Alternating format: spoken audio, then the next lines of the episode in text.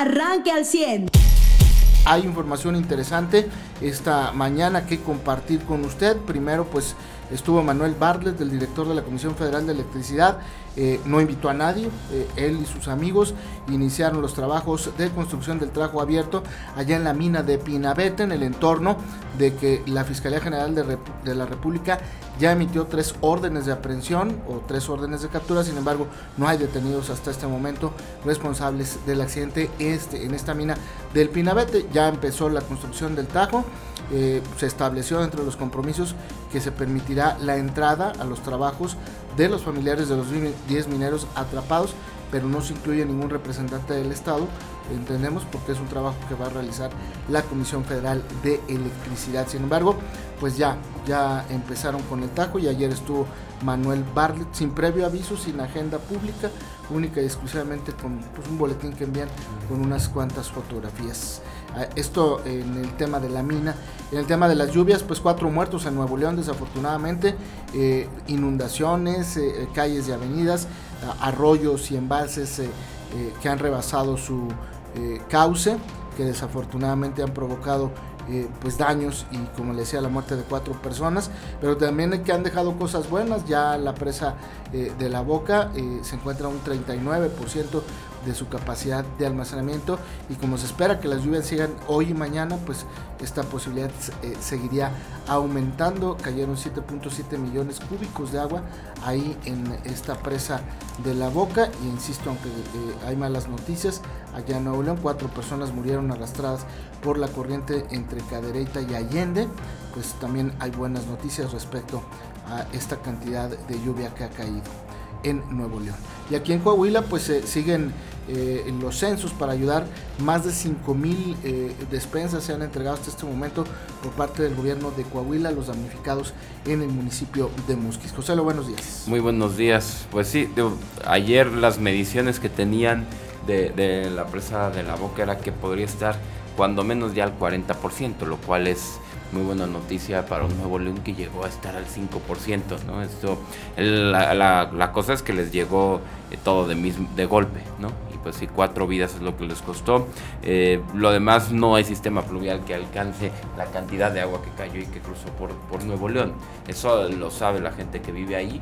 Es eh, pues el tema de tener mucho antes que la ciudad pues canalizados todos los ríos hacia tu ciudad. Ese es otro tema, ya sea las presas, ¿no? Es un tema que va a tener que resolver Nuevo León, que no lo va a hacer un gobierno actual, estatal, ni siquiera. O sea, sí se necesita un trabajo con una federación, plantear, ¿no? Hacer un mapa ideográfico de la región y por kilómetros y ver cómo se canaliza hacia dónde todo el agua que puede bajar a Nuevo León en, en cuestiones como esta, en días como estos y y ver de dónde va a aprovechar el agua Nuevo León. En el tema de las minas, si nos ponemos en el lugar de Bartlett, también es el, es, el punto de decir, bueno, y yo como, ¿por qué una compañía de, de, de energía voy a tener que ahora ser la compañía rescatadora de mineros atrapados en minas, ¿no?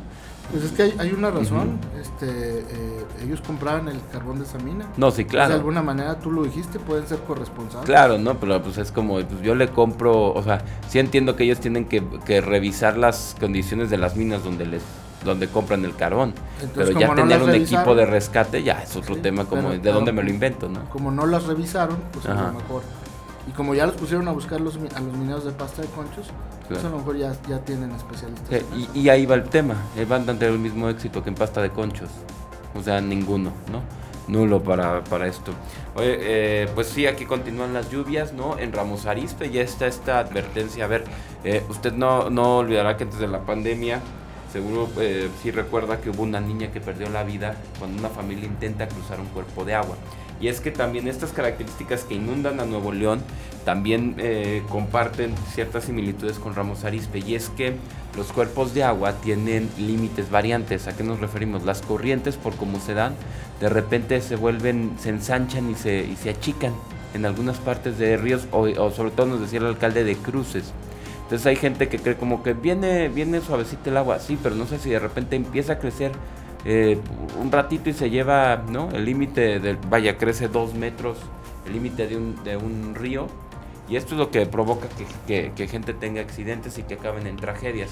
Entonces, pues en estos días de lluvia o pues aquí al viernes cuando menos, ¿no? Estamos programado, usted aléjese de los cuerpos naturales de agua, ¿no? No, tiene por qué estar buscando ir a pescar ahorita que llovió, ni, ni intentar cruzar un río, ni nada de eso ahorita porque sí son eh, pues aguas traicioneras, ¿no? Las, las que no son continuas o perpetuas como los ríos de, de Ramos, de, de, Saltillo, que se nutren en estos días en temporadas de lluvia, pues se vuelven más peligrosos. Entonces la advertencia ahí está. Y creo que el otro tema que estuvo sonando en todo el país, pues fue el ridículo de la secretaria de Educación, ¿no? Bueno, qué bárbaro. Y, y el riesgo que, digo, que la misma secretaria no pueda defender su sistema educativo de ahí tenemos que partir y eso es la magnitud del problema. ¿no? La misma secretaria de Educación no puede explicarnos cómo funciona el sistema educativo que ha implementado para millones de niños mexicanos. Sí, cuando le hace la pregunta a esta reportera Daniel de Iturbide eh, sobre eh, cómo se va a implementar el nuevo modelo educativo propuesto por el actual gobierno federal, por el presidente de la República, quien designa esta nueva secretaria de Educación, y le dice en un tono bajo, eh, que denota, pues obviamente, y, lo podrá decir cualquier especialista en expresión corporal, que denota ignorancia, miedo, temor, dice, no, no puedo contestar esa pregunta. Eh, y Daniel de Iturbide pues le dice, bueno, pues ni modo, a la que sigue, ¿no? Este, no hay otra, ¿no? Y creo que fueron varias preguntas donde eh, yo no vi la entrevista completa, pero sí algunos fragmentos donde eh, divaga mucho, donde no tiene idea de lo que está haciendo ni lo que está haciendo. Creo que esta mujer la última vez que, que dio clase en, una, en un aula fue en los 80s. Y no quiero decir que tengas que dar clases para ser secretario de educación, un año o dos antes de tu designación, pero por lo menos antes de una entrevista de estas a nivel nacional, pues debes dejarte coachar por un equipo y si no lo tienes, contratarlo y decir, sabes que no te puedo dar la entrevista el lunes, pero te la puedo dar eh, el otro lunes, ¿no? Es decir, prepararme porque entonces te exhibes como se exhibió esta mujer, ¿no? Claro, pero a ver, si, si tú eres responsable, Carlos, auditorio, de un nuevo sistema y vas a una entrevista, ¿qué crees que te van a preguntar? Pues, ¿Cómo funciona el sistema? No es lo primero. Eh, sí, sí hay preocupación, sí hay cuestiones así como que, a ver, que cualquiera entendemos que están mal, como que en los libros de, civismo ahora se les pregunte a los niños sobre las obras eh, de, la 4T, ¿no? Eh, que pues sí, está fácil, eh, tienen, tienen menos que aprenderse, ¿no? Como pues antes te hacían aprenderte todos los artículos de la Constitución y, ahora, y todas las garantías individuales que teníamos, ¿no? Los primeros 23 artículos que, que consagraban y, y, demás, te enumerabas, ¿no? Todos los artículos del 1 al 29 y luego te aprendías los 136 artículos más o menos que, que tenían antes, eso era civismo, ¿no? Ahora es las obras de la 4T.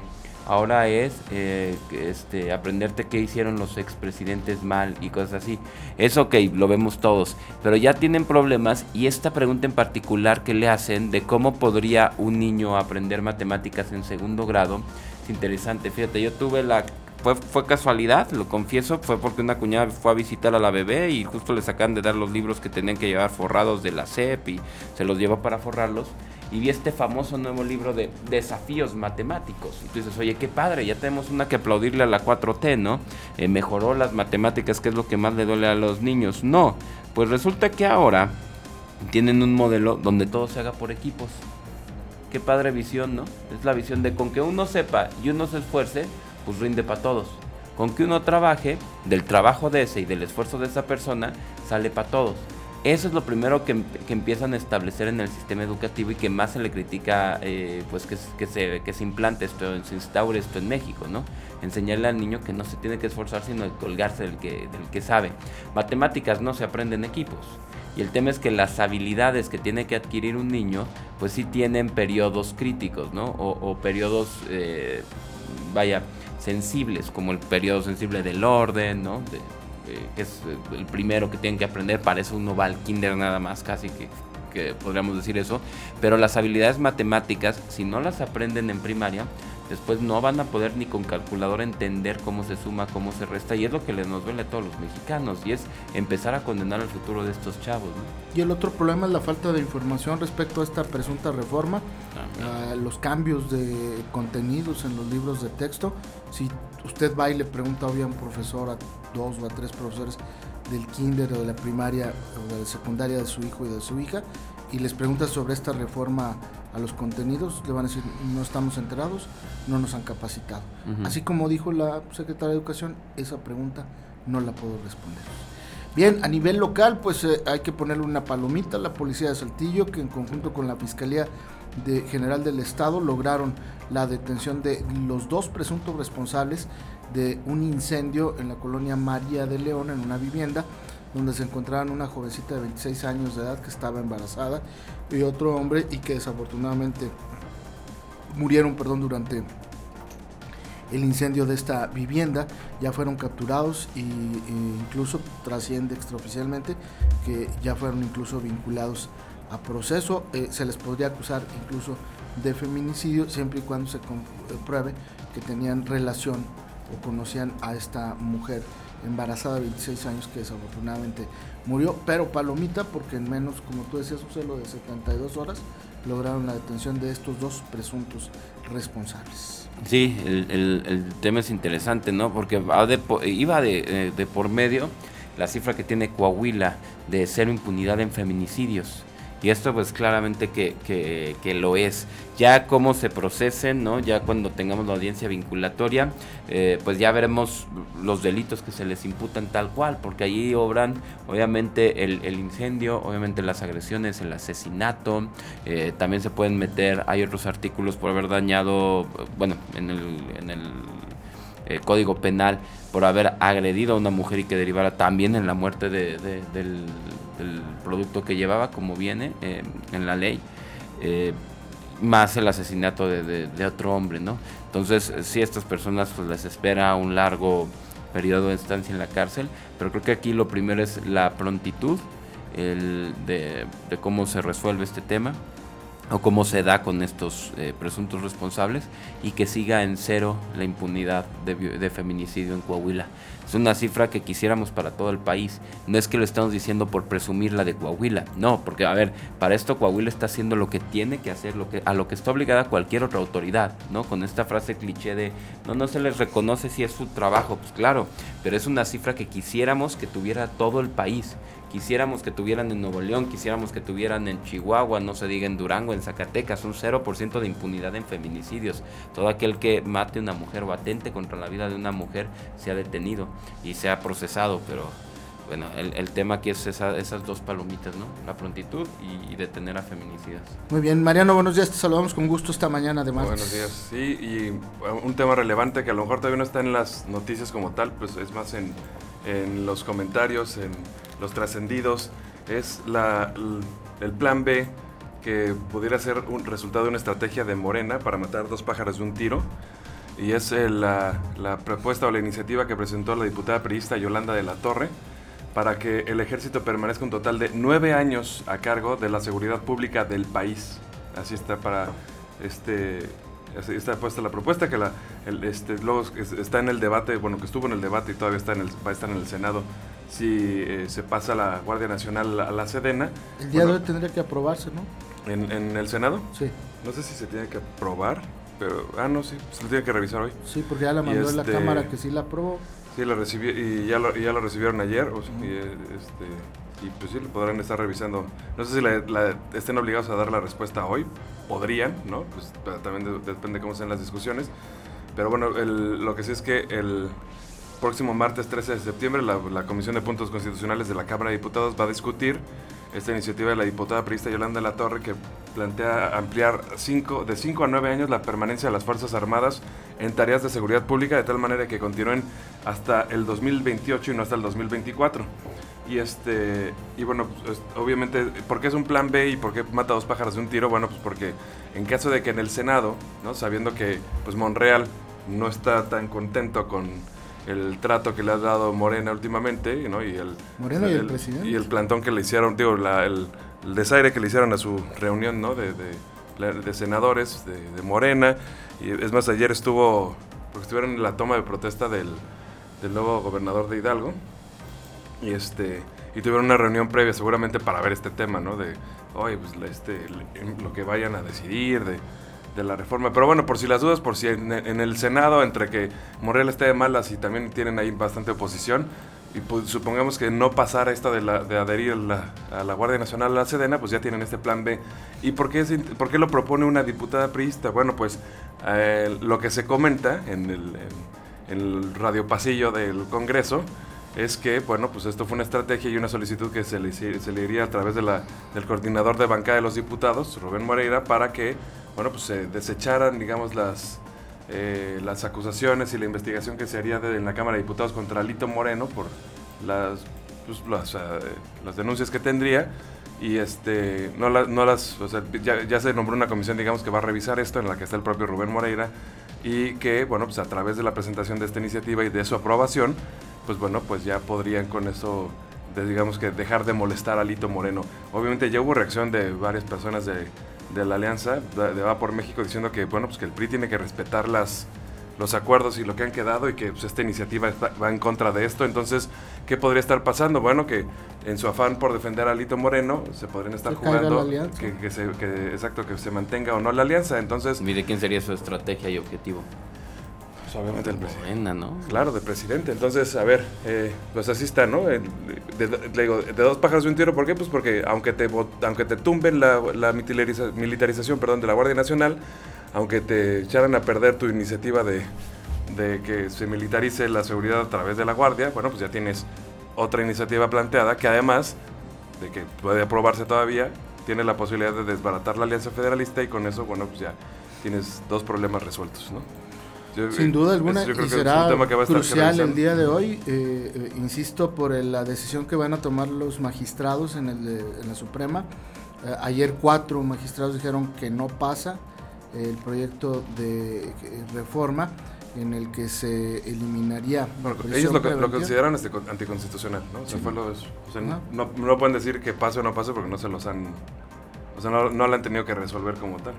Pues ya emitieron su voto el día de ayer y dijeron que no estaban de acuerdo se esperan los otros votos de los otros magistrados el día de hoy y ya se, se, decidirá si se elimina o no la prisión preventiva. Y en el otro ah en la de prisión preventiva sí, tiene razón.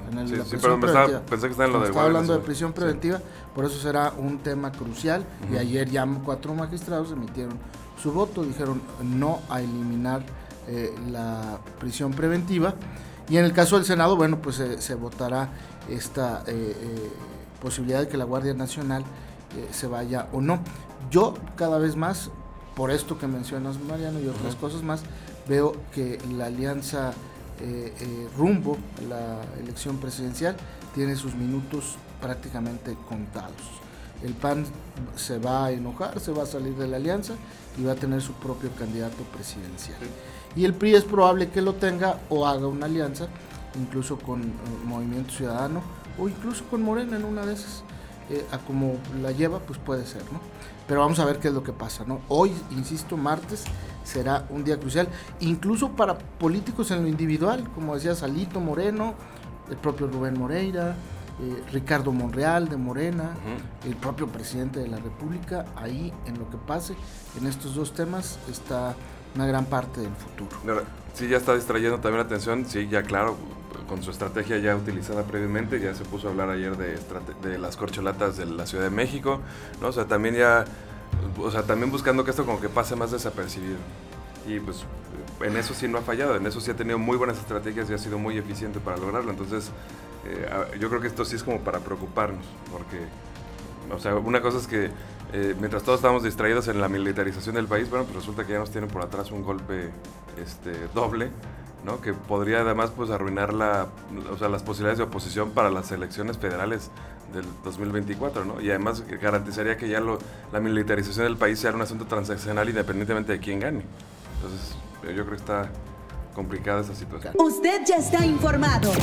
Pero puede seguir recibiendo los acontecimientos más importantes en nuestras redes sociales. Nuestras páginas de Facebook son Carlos Caldito Aguilar, José Lo de Velasco y Mariano de Velasco. Al 100.